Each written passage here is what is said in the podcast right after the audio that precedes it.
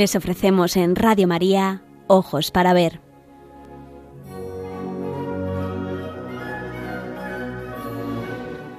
Con la dirección de María Pilar Carderera.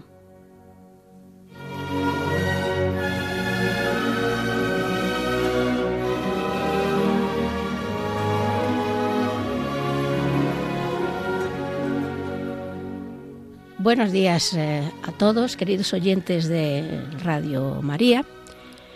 Eh, recientemente mm, y organizado por los amigos del Museo del Prado, eh, ha tenido lugar en el auditorio del museo un curso en el que han intervenido los principales directores de museos del mundo. una de las ponentes ha sido eh, Bárbara eh, Yatta, que ha trabajado 20 años en la Biblioteca Vaticana. Ha sido también eh, conservadora del gabinete de estampas, o sea, de grabados, y el 1 de enero del 2017, su santidad el Papa Francisco la nombró directora de los museos vaticanos. Es la primera mujer que ocupa este importante puesto. Eh, tiene a su cargo unos 200.000 objetos y varios museos, como la Pinacoteca, eh, con pinturas de Giotto, de Fra Angelico o de Leonardo da Vinci. Eh, también los patios donde se encuentran y se exhiben las esculturas extraordinarias de la época del mundo griego y romano clásico de la antigüedad eh, el Laoconte, por ejemplo, y sus eh, hijos. Eh, también lugares emblemáticos como la Capilla Sixtina, las logias de Rafael, el Palacio de Castel Gandolfo y las cuatro basílicas mayores de Roma, entre otros lugares. la misión a la que se enfrenta Bárbara Ayata, según sus propias palabras, es la de, y cito, dar a conocer, preservar y compartir el extraordinario legado de cultura, historia y belleza que los pontífices romanos han recogido y custodiado durante siglos. Hoy mm, les voy a, hablar de una capilla que encierra en sí eh, uno de los mayores tesoros de la historia del arte, la capilla Sixtina. Es eh, un espectáculo que nos acerca a Dios, lo mismo que un bello atardecer o la contemplación de un eh, recién nacido. En ese instante en el cual dices qué grande es Dios y qué grande es el artista que ha podido crear algo tan hermoso. Y en la capilla Sixtina intervinieron muchos artistas que son considerados como grandes maestros, pero el más importante, así como el que llevó a cabo la obra más grandiosa, es Miguel Ángel, que no necesita apellidos para ser conocido eh, universalmente. Eh, les voy a hablar brevemente de eh, Miguel Ángel, que fue un hombre del Renacimiento, arquitecto, pintor, poeta, ingeniero, pero sobre todo escultor. Y siempre lo dijo. Incluso cuando pintaba la Sistina, seguía diciendo, insistiendo en que era escultor. Solo un genio como él, un artista tan extraordinario, puede enfrentarse a un bloque de mármol y ver la criatura que lleva dentro para comenzar a retirar la piedra inútil, la piedra que sobra, hasta llegar eh, al alma de la obra de arte. Eh, Miguel Ángel eh, nace el 6 de marzo de 1475 en un pueblo de la provincia de Arezzo y era el segundo hijo de Ludovico Buonarroti alcalde de esta ciudad, mm, nombrado por los Medici de Florencia, pero que termina eh, su cargo a fines del mismo mes y se traslada el matrimonio a Setignano, que está muy cerca de Florencia. Allí, eh, pasados los años, conoce al pintor Francesco Granacci, que dándose cuenta de su buena mano le anima a comenzar a estudiar el dibujo eh, en un principio contra la voluntad del padre, que pretende dedicarle a lo que hacía él, el negocio, el comercio, porque lo de ser artista le parece poco serio y poco productivo para vivir. Finalmente, en 1488, el padre se convence de la afección y de la capacidad de Miguel Ángel, que va a ingresar en el taller del pintor eh, Domenico Ghirlandaio. Y va a firmar, como era costumbre, un contrato de aprendizaje por tres años, eh, periodo que no se cumplirá eh, porque pronto a principios de los años 90, eh, recibirá la protección de Lorenzo de Medici, que gobierna la República de Florencia y que será uno de los grandes mecenas de las artes en el Renacimiento. Eh, la vida de Miguel Ángel va a cambiar radicalmente al habitar en el palacio que los Medici tienen en Vía Larga, se le proporcionarán también vestidos, va a comer incluso con los hijos de Lorenzo y percibe, ya un sueldo de cinco, florines al mes. Pero sobre todo, fundamentalmente, tiene acceso al llamado jardín mediceo. Eh, un jardín, podríamos decir que un jardín de piedra, porque estaba llenos de estatuas antiguas y modernas que habían ido coleccionando los Medici. Eh, conocerá allí al escultor Bertoldo di Giovanni, que le introducirá en el arte de la escultura, que será su vida y su pasión. En Florencia también conoce a los humanistas e intelectuales neoplatónicos eh, como Marsilio Ficino o Pico de la Mirándola, que van a abrirle los ojos a un nuevo mundo eh, que siente pasión por la belleza. Lamentablemente, el gran Lorenzo, Lorenzo el Magnífico, apodado así, eh, muere en 1492. Eh, un año muy señalado, el mismo año del descubrimiento de América. Eh, muere Lorenzo a los 44 años, muy joven, y aunque su sucesor Piero de Medici mantiene a Miguel Ángel a su servicio, no tiene la talla de, su gran protector y mecenas del arte que había tenido su padre eh, Lorenzo. En 1496, por lo tanto, Miguel Ángel marcha a Roma y va a quedar maravillado por la antigüedad que se manifiesta ante sus ojos.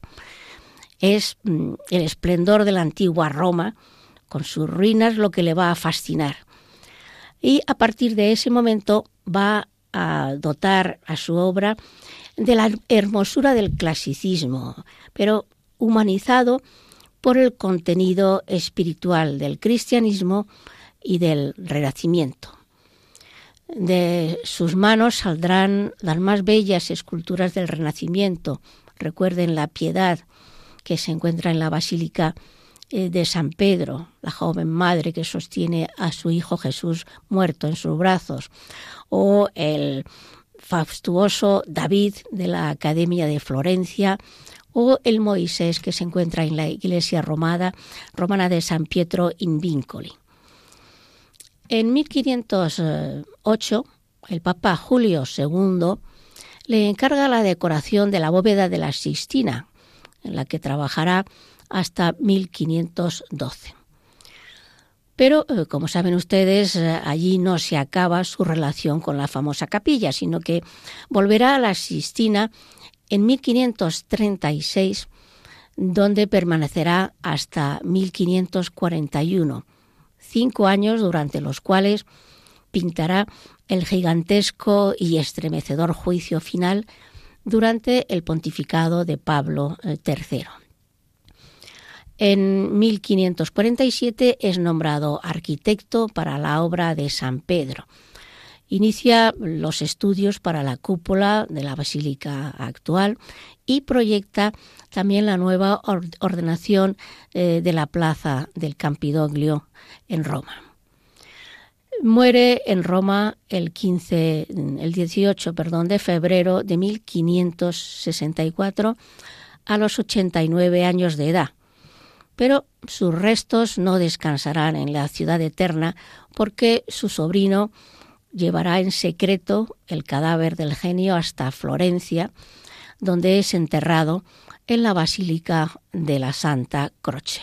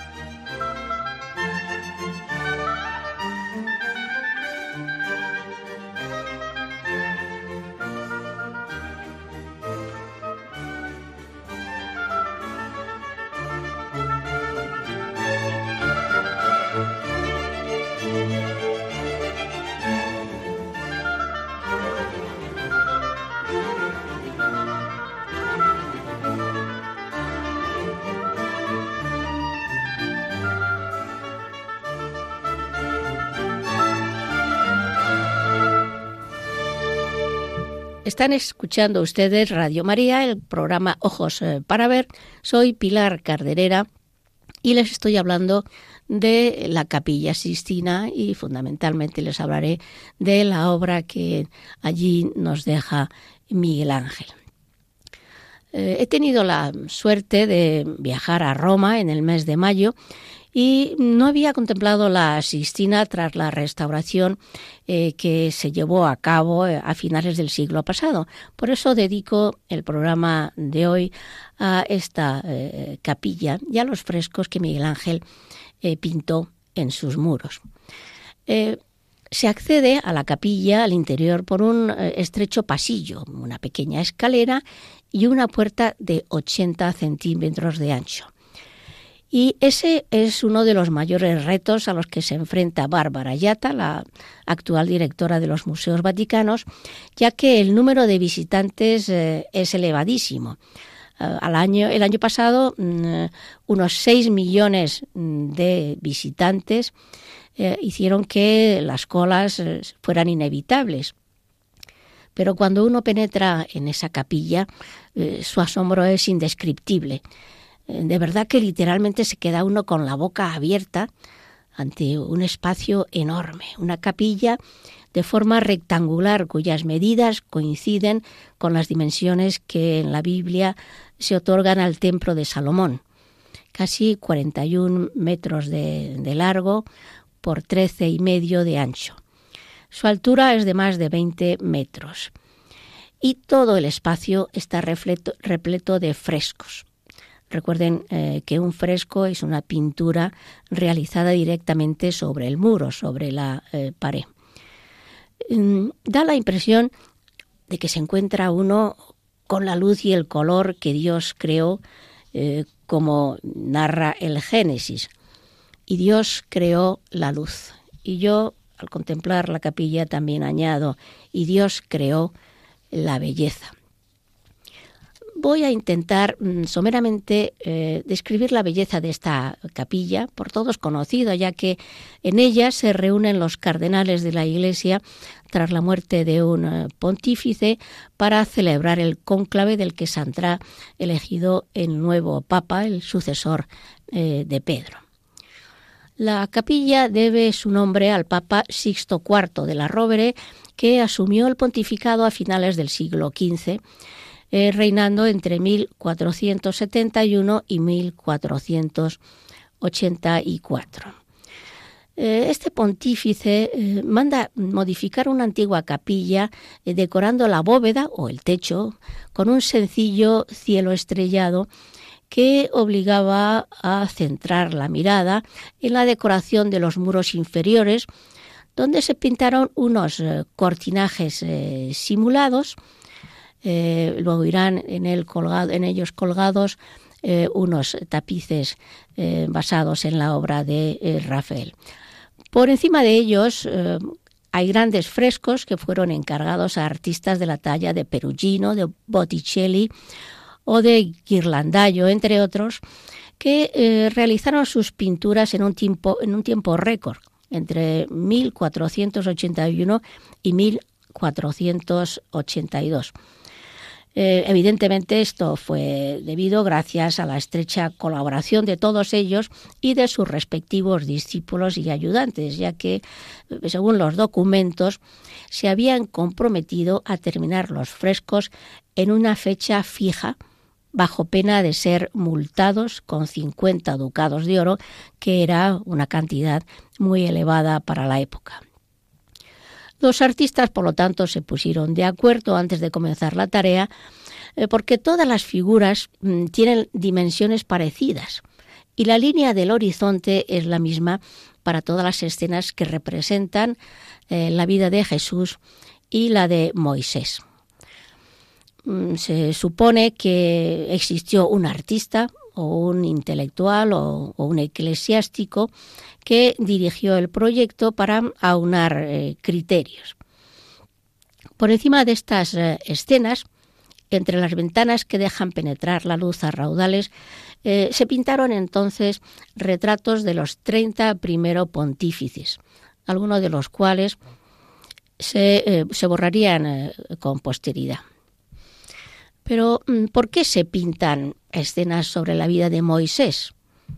Pues sencillamente porque es la prefiguración de Cristo en el Antiguo Testamento. Recordemos, Moisés salva al pueblo judío de la esclavitud en Egipto y Cristo salva a la humanidad del pecado. Moisés hace brotar agua de una piedra. Cristo, con el bautismo, nos libera del pecado original. Eh, Moisés, eh, huyendo de la corte del faraón, recuerda a la Sagrada Familia en su huida a Egipto.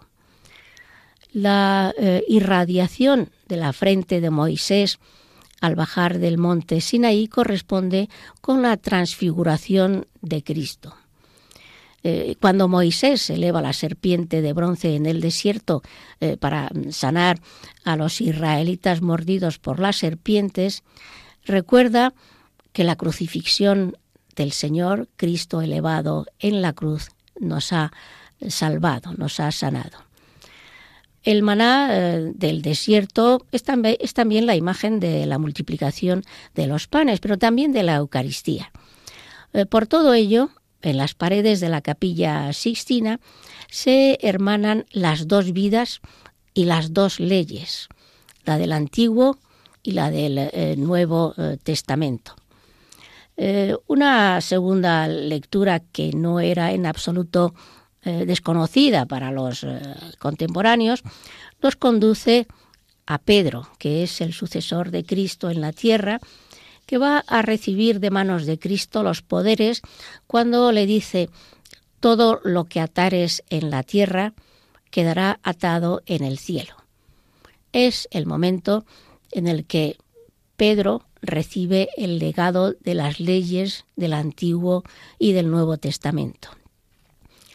Las eh, diversas escenas de la vida de Moisés que se conservan, mm, no se conservan todos ya que algunas fueron destruidas o borradas en la, en la cabecera de la capilla para pintar precisamente el juicio final de Miguel Ángel, eh, las que se conservan sobre la vida de Moisés narran el viaje de Moisés, el paso del Mar Rojo, la zarza ardiendo, la entrega de las tablas de la ley o el testamento y la muerte de Moisés en el monte Nebo, tal como mm, se puede leer en el Deuteronomio cuando Dios dice a Moisés, y cito, Quiero que vayas a la región montañosa de Abarín y que subas al monte Nebo que está en el territorio de Moab frente a Jericó.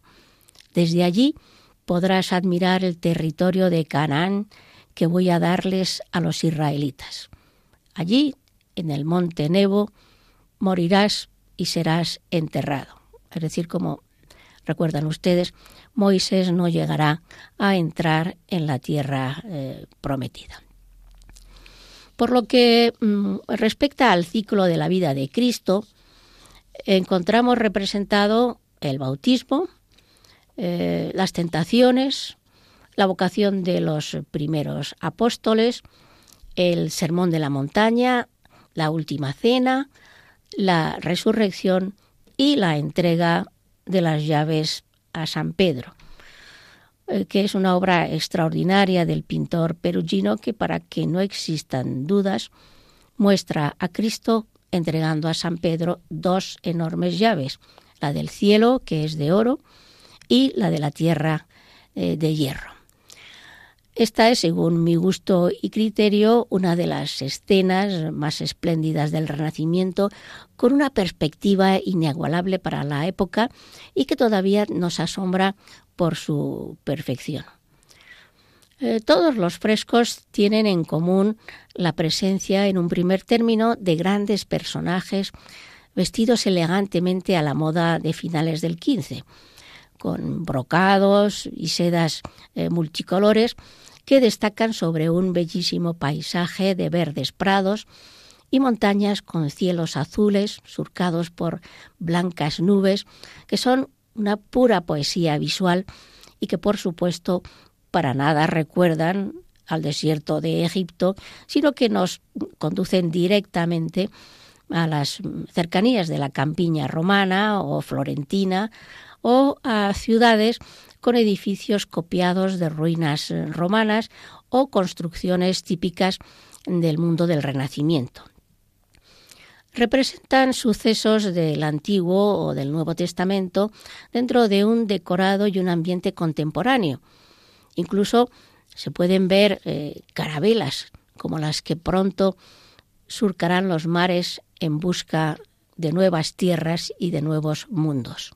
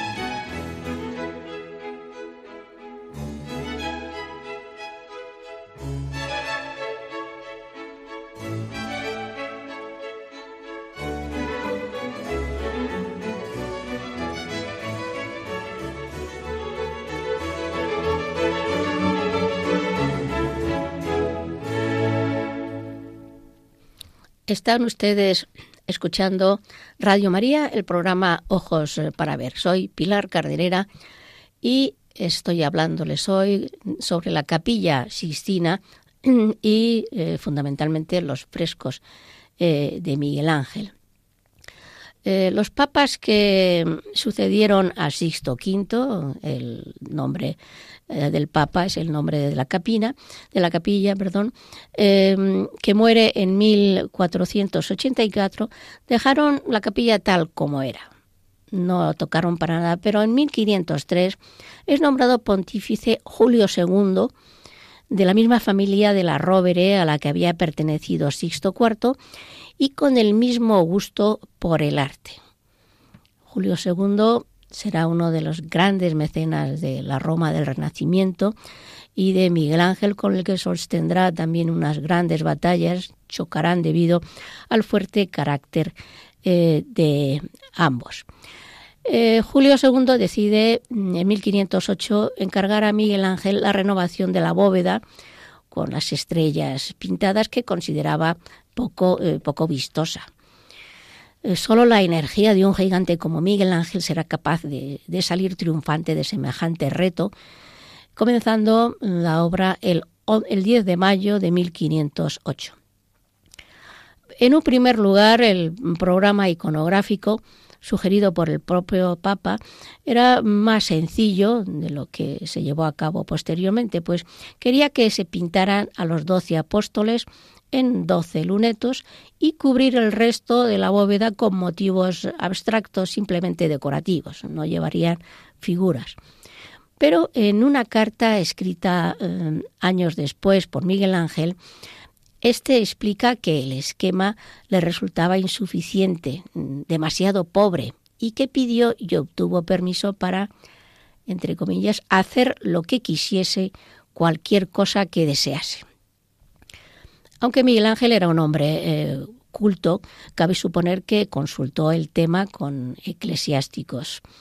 No sabemos el número de ayudantes que colaboraron con el pintor en tan eh, magna empresa, porque había traído eh, ayudantes de Florencia, al no fiarse de los pintores romanos, que tenían otro modo diferente de pintar que los florentinos.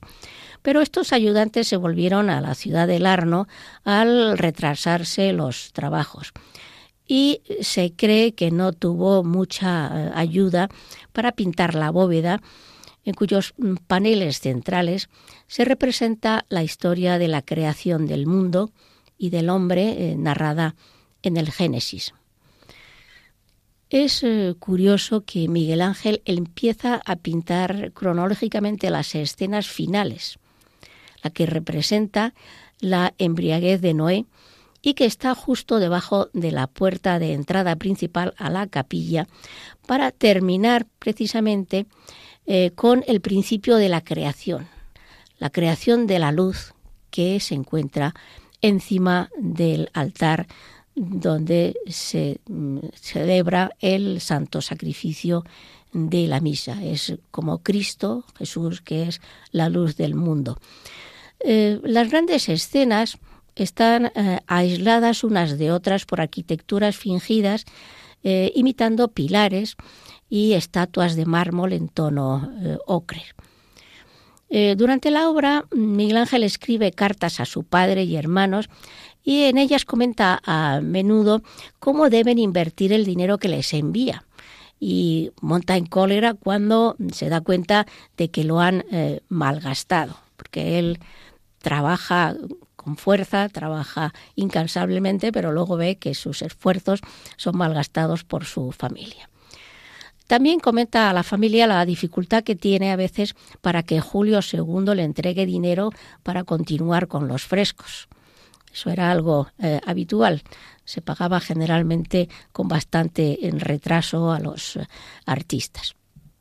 Eh, Miguel Ángel dice, sigo aquí disgustado y no muy sano, con gran trabajo y sin dineros. Y en otra carta, hace un año que no recibo un céntimo del Papa y no lo pido porque mi trabajo no va adelante como creo que merece. Esta es la dificultad del trabajo y el no ser mi profesión. Vuelve a considerarse escultor y no pintor. Toda la vida lo repetirá. El carácter de Miguel Ángel se vuelve reservado, sombrío, eh, no se fía de los romanos, no tiene trato con los intelectuales como había sido habitual en Florencia, ni tiene ni siquiera tiempo para la lectura de los clásicos, que era uno de sus aficiones eh, favoritas. Eh, de las nueve escenas principales que pinta en la bóveda, cinco, siguiendo un orden cronológico, representan distintos momentos de la creación el sexto, el pecado original, y los tres restantes, el sacrificio de Noé, el diluvio universal y la embriaguez de Noé. Además, en las esquinas mm, hay otros episodios del Antiguo Testamento. El milagro de la serpiente de bronce, el suplicio de Amán, eh, la muerte de Holofernes y la muerte de Goliat.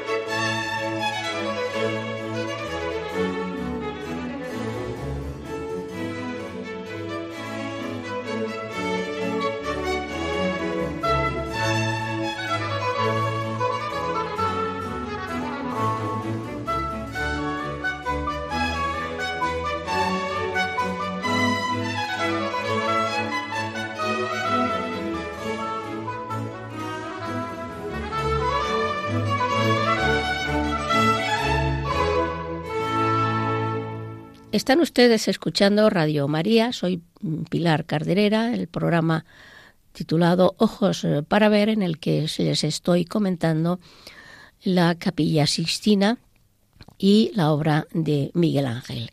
Y voy ahora a convertirme en sus ojos para ver y relatarles eh, la escena más conocida, por lo menos mi favorita, si es que es posible elegir eh, una entre tanta belleza.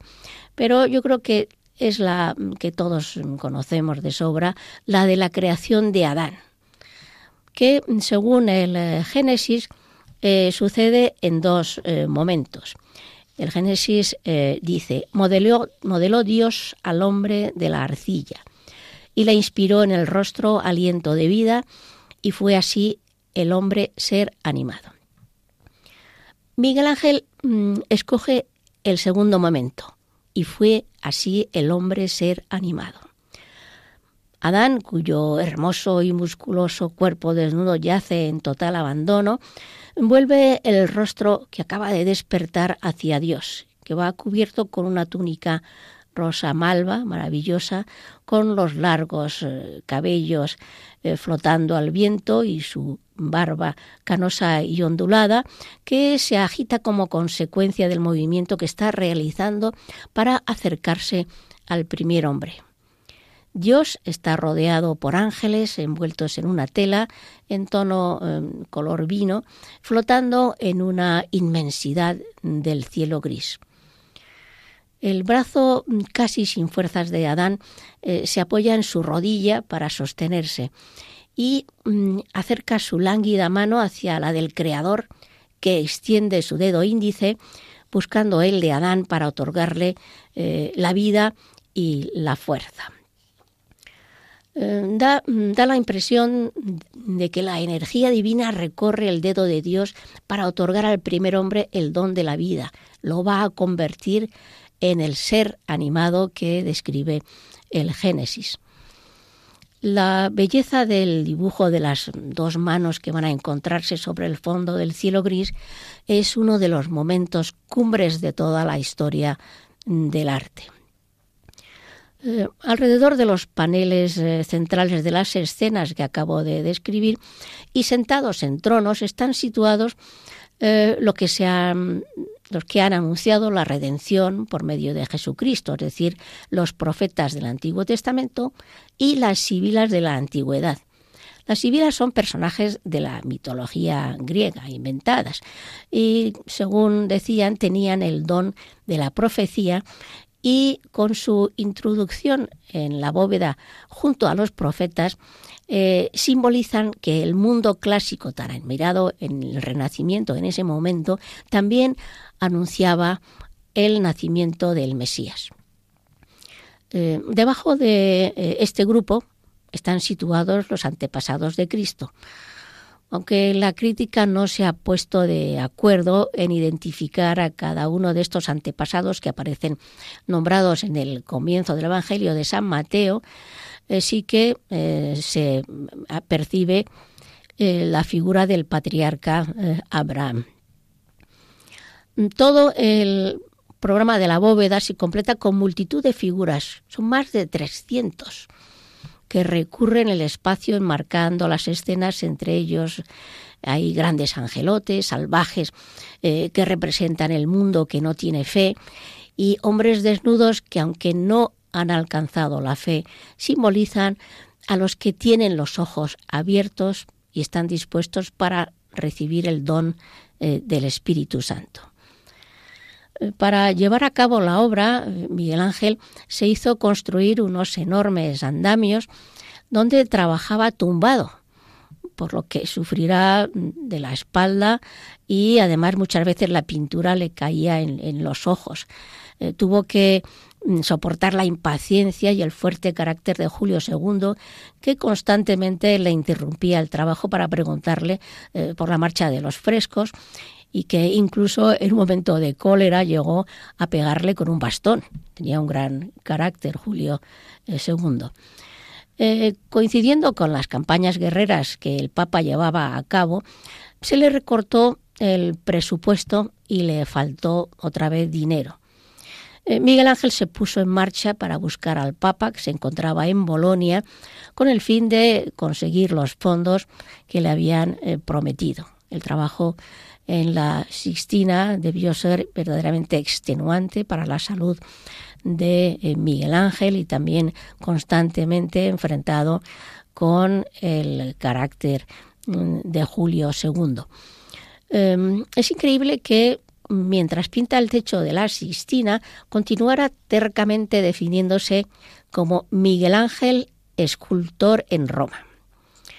A pesar de que todo el mundo se hace eco de la belleza de estos maravillosos frescos. Pero eh, Miguel Ángel es un genio, un gigante y supera todos los contratiempos y va a escribir, Nadie ha penado nunca lo que yo estoy pasando y penando y padeciendo ahora sin salud y con muchas fatigas y sin embargo espero con paciencia el momento de alcanzar el fin deseado y tras cuatro años de extenuante trabajo, Miguel Ángel termina la obra que es abierta al público el 31 de octubre de 1512. Sigo luchando con Julio II, que quiso que se retocasen las pinturas, añadiendo oro para dar mayor magnificencia y vistosidad. Pero Miguel Ángel dijo, hasta aquí hemos llegado, se negó diciendo que no veía que los hombres llevasen oro, el Papa, mm, enfadado, exclamó, quedará pobre, a lo que Miguel Ángel respondió, también los hombres que están ahí pintados fueron pobres.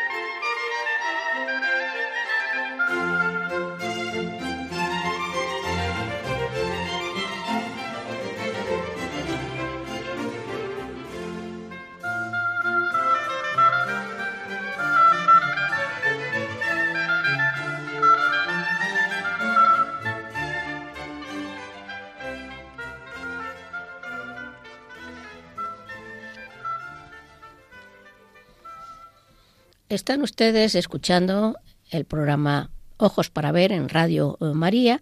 Soy Pilar Carderera, les estoy hablando de la Capilla Sistina y fundamentalmente de la obra que deja allí el gran Miguel Ángel. En 1536 el nuevo Papa eh, Pablo III le nombrará pintor, escultor y arquitecto del Vaticano y le encargará el estremecedor juicio final sobre la pared del altar mayor. Tiene 13 metros 70 centímetros de altura por 12 de ancho. Son 180 metros cuadrados de pared. Es como una, la superficie de una casa, de un buen piso en la actualidad. Y trabajará en ella cinco años hasta 1541. El juicio eh, final debía simbolizar a la humanidad entera, eh, representada en el momento en el que Cristo, resucitado y justiciero, ha emitido el veredicto final. esta escena, en este tema, viene narrado en San Mateo en el capítulo 25, versículos 31 a 46. Eh, allí se escribe Mateo cuando el Hijo del Hombre venga en su gloria acompañado de todos sus ángeles, entonces se sentará en su trono de gloria. Serán congregadas delante de él todas las naciones, y él separará a los unos de los otros, como el pastor separa las ovejas de los cabritos. Pondrá las ovejas a su derecha y los cabritos a su izquierda. Entonces dirá el rey a los de su derecha, Venid benditos de mi Padre, Recibid la herencia del reino preparado para vosotros desde la creación del mundo, porque tuve hambre y me disteis de comer, tuve sed y me disteis de beber, era forastero y me acogisteis. Estaba desnudo y me vestisteis, enfermo y me visitasteis en la cárcel y vinisteis a verme. Entonces los justos le responderán, Señor, ¿cuándo te vimos hambriento y te dimos de comer, o sediento y te dimos de beber, cuando te vimos forastero y te acogimos, o desnudo y te vestimos, etc. Y el rey les dirá, en verdad os digo que cuando hicisteis a unos de estos hermanos míos más pequeños, a mí me lo hicisteis. Entonces también dirá a los de su izquierda, apartaos de mí, malditos, al fuego eterno preparado para el diablo y sus ángeles, porque tuve hambre y no me disteis de comer, etc. Entonces dirá también a estos, dirán estos, Señor, ¿cuándo te vimos hambriento o sediento? Y él entonces le responderá, en verdad os digo que cuanto dejasteis de hacer con uno de estos más pequeños, también conmigo dejasteis de hacerlo. E irán estos a un castigo eterno y los justos a una vida eterna. Las figuras de Miguel Ángel son poderosas, musculadas y dotadas de gran movimiento. El color después de la restauración es extraordinario. Los personajes celestiales de múltiples eh, colores vuelan en grupos sobre un cielo eh, azul. Cristo tiene el brazo derecho en alto y con gesto de rechazo se vuelve hacia la izquierda, en donde tiene lugar la terrible lucha entre los ángeles y los condenados que en la parte baja, en la, zona eh, terrenal, intentan escapar del infierno. Eh, con la mano izquierda llama hacia el cielo a los elegidos que están resucitando y saliendo de sus eh, tumbas. el gesto de Cristo es imperioso y al mismo tiempo sereno, iniciando un movimiento rotatorio en el que se ven involucradas todas las, eh, las figuras.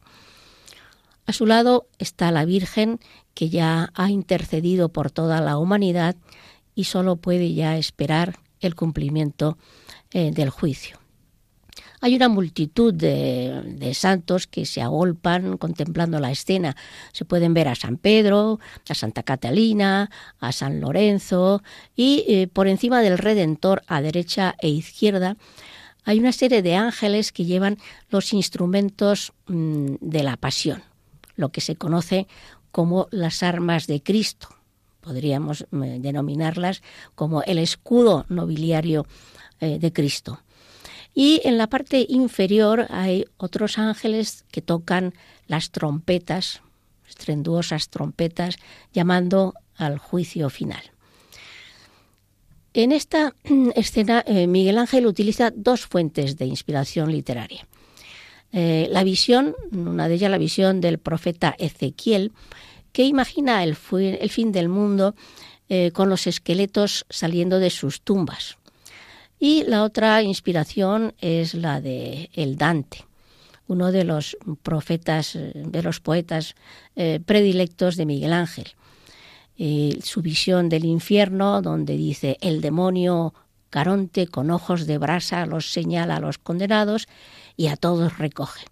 Caronte, en la mitología clásica, era el encargado de llamar las almas de los difuntos a su eh, destino final, ya sea el infierno o en el paraíso. En el juicio final, Miguel Ángel es curioso que se autorretrata dos veces. El retrato más conocido eh, está pintado en el rostro mm, de la piel de San Bartolomé que representa a San Bartolomé. Según la tradición, saben ustedes que eh, fue desollado vivo y entonces la piel de, mm, de San Bartolomé tiene el rostro de Miguel Ángel. Quizá aludiendo Miguel Ángel a los que le criticaban eh, por haber pintado estas escenas con esa multitud de personajes y esos eh, y de un modo muy rápido. Eh, recuerden ustedes que debajo de la imagen de Cristo juez depositan los cardenales en el cónclave su papeleta con el nombre del que en conciencia consideran destinado a regir la Iglesia. Los cardenales al emitir su voto deben sentir el peso de la mirada y el gesto de Jesucristo que, como a todos, les juzgará el día del juicio final.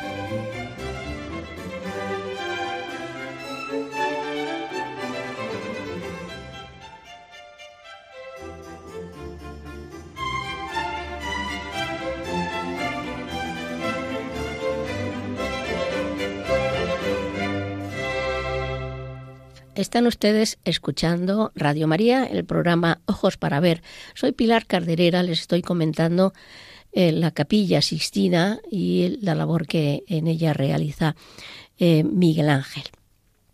Eh, bien, a pesar de la inigualable belleza de esta gigantesca obra, admirada ya desde un primer momento, sin embargo, siempre había algunos envidiosos y algunos consideraban además que los desnudos no eran adecuados para la capilla papal, puesto que eh, eh, todos los personajes van prácticamente, quitando eh, la Virgen Cristo, muchos de los personajes van desnudos. Y decían, no es adecuado mm, en una capilla donde va a oficiar el sacrificio de la misa el Papa. Y mm, por ese motivo los frescos estuvieron a punto de ser destruidos por Adriano VI, el Papa desde 1522 eh, a 1523, eh, al considerar que había demasiados desnudos. Y el propio pintor Vasari, que escribe las vidas de los más importantes arquitectos, pintores, escultores, etcétera, del Renacimiento, dijo que aquello parecía un baño turco lleno de gente desnuda es una barbaridad lo que dice Vasari cuando ahora contemplas esa obra tan, eh, tan bella como se puede ser tan ciego. Bien, pues tras la muerte de Miguel Ángel se le encargó al pintor eh, Daniele Volterra, eh, que era discípulo del maestro, tapar parte de los desnudos, pintando telas sobre ellos por lo que recibió en Guasa el apodo de Il Braguetone, es decir, el que pone las bragas, el que pinta las bragas. Eh, la capilla fue mm, totalmente restaurada para recuperar el, color primitivo eh, y la obra de la restauración tardó 20 años en ser terminada, del año 1980 al 1994. Primero se eh, restauró la bóveda, luego el juicio final y a partir de 1994 se limpiaron también las pinturas correspondientes a las obras que no pertenecen a Miguel Ángel, de las que les he hablado también. Eh, tardaron mm, más en la restauración de lo que Miguel Ángel eh, empleó en pintarlos. Mm, después de la limpieza quedé verdaderamente maravillada eh, al observar el color luminoso y la rapidez de ejecución de Miguel Ángel que estaba oculto por el paso del tiempo, eh, el humo de las velas y también la contaminación eh, de tanta visita.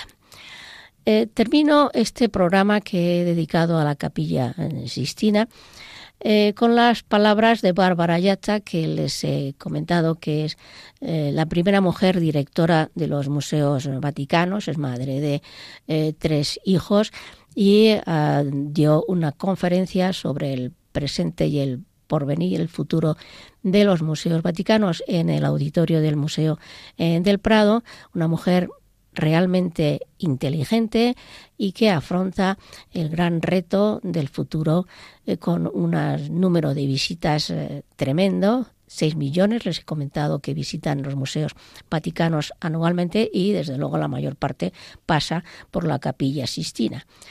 Eh, Bárbara Yata escribe, deseo que cada uno de los visitantes al entrar en los museos vaticanos, ya sea virtualmente mediante las páginas electrónicas y más aún si lo hacen físicamente, sienta con fuerza el privilegio de encontrarse dentro de la belleza que lleva a la fe. Queridos eh, amigos de Radio María, termino ya el programa eh, dándoles a ustedes las gracias por su paciencia y a todos los que comienzan las vacaciones de verano, ahora en el mes de agosto, que eh, disfruten del descanso y también aprovechen el tiempo libre para eh, visitar virtualmente la capilla Sistina en la página web de los museos eh, vaticanos y contemplarla en todo su esplendor. que Dios les bendiga a todos. buenos días.